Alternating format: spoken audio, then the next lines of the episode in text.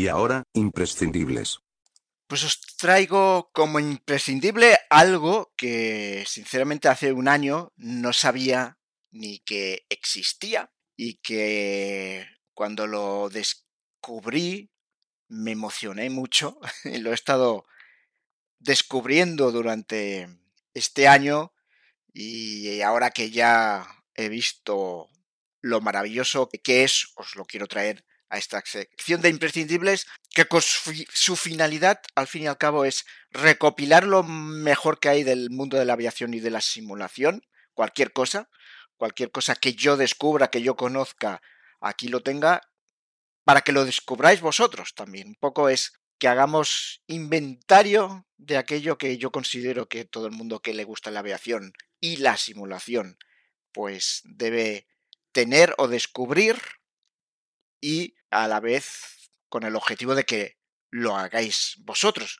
Estaría muy bien un retorno, el que me comentéis por Twitter, que me comentéis por el mail, por cualquier de las vías que tenemos abiertas, vuestros imprescindibles, porque igual conocéis cosas maravillosas del mundo de la aviación que yo no conozco y que puede ser muy interesante compartir en esta sección. Así que Espero vuestros comentarios por cualquier de las vías porque ese intercambio yo creo que puede ser muy interesante. Lo que os traigo es una cosa que se llama Air and Space, aire y espacio.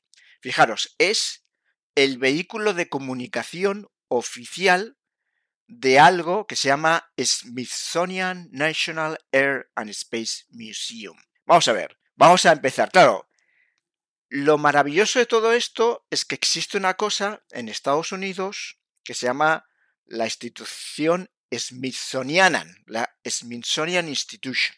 ¿Qué es eso? Pues es una entidad pública que está hecha única y exclusivamente a nivel federal para educar en investigar también en diferentes ámbitos bueno, uno puede ir a Washington, D.C. Esto sería un imprescindible. ¿eh? Lo que os voy a decir ahora sería un imprescindible que no os lo puedo contar como tal, porque como no he estado aún, espero poder estar, pues no os lo doy como imprescindible, porque lo imprescindible solamente os doy cosas que yo sepa, que haya probado, que haya ido, lo que sea. No, no de oídas, porque eso no, no, tiene, no tiene valor, ¿no? Tiene que ser alguien que realmente lo, lo describa porque lo ha vivido, ¿no?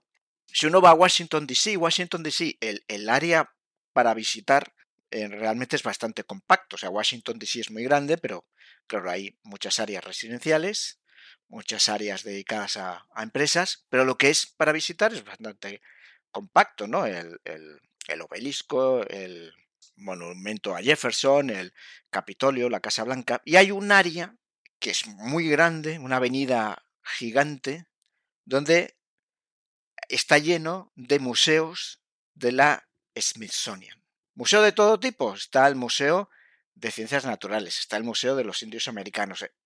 Hay muchos tipos de museos de la Smithsonian, a lo que se dedica la Smithsonian. Y uno de ellos es el Museo del Aire y el Espacio, ni más ni menos. Y recordar que el avión se inventa en Estados Unidos, ellos lo sienten lógicamente como algo suyo. La aviación para ellos es algo importantísimo. Solo hay que ver lo hiperdesarrollado que está la aviación, lo fácil que es volar en Estados Unidos. Quien no vuela en Estados Unidos es porque no quiere. O sea, es algo tan sencillo como que quiero y es absolutamente al alcance de todos volar. En España ya sabéis que esto, España y en por ejemplo, en, la mayoría de los países de la América Latina, esto es otro mundo. Es a, volar, casi nadie sabe que, existe esa posibilidad, ya no ser de piloto comercial, sino de piloto privado. No es bastante caro, en fin, no es tan sencillo, no hay tantos campos de aviación, no hay tantos aeroclubs. Estados Unidos es otro mundo porque se inventa en Estados Unidos y lo hacen suyo. Y por supuesto es un país absolutamente pionero en el espacio. Por tanto, lo que tienen es un museo estatal de la Smithsonian dedicado única y exclusivamente al aire y al espacio, o sea, a la aviación y a la aeronáutica en general, ¿no? A todo el mundo de la conquista del espacio. ese museo lo están renovando por completo, han aprovechado todo el tema de la pandemia para cerrarlo y ahora está cerrado, si vais a hoy a Washington DC no lo vais a, a, encontrar, pero eh, creo que ya en para otoño ya abre completamente renovado. Sí que tienen en Virginia, que sabéis que es el estado que está al, al ladito, tienen otro centro donde se puede ver un Space Shuttle. Yo que sepa, eh, bueno, Space Shuttle se pueden ver en, en varios sitios. Yo vi uno en, en, el, en Cabo Cañaveral, donde está la NASA, y yo no sé cuál, cuál vi ahora, pero es, es impresionante verlo, verlo allí. Es que además es una cosa gigante y pensar que eso ha ido al espacio es brutal, brutal, brutal. Bueno, pues eso sí que está abierto, es como un anexo del museo que está en Virginia. El que está en Washington está, está lo están renovando por completo, va a abrir muy pronto. Pero eso, eso, como os digo, todo esto que os he dicho es, eso debería ser un imprescindible. Si algún día voy, lo será. Pero tú te puedes hacer donante, ¿no? Para soportar, para ayudar a la Smithsonian Institution, pues a seguir adelante. Pero si tú quieres, puedes hacerte donante exclusivamente del National Eye and Space Museum. Entonces ellos lo que tienen es una revista que se llama Iron Space, que editan cuatro quarterly, se llama como subtítulo es quarterly, editan cuatro al año, uno por cada estación.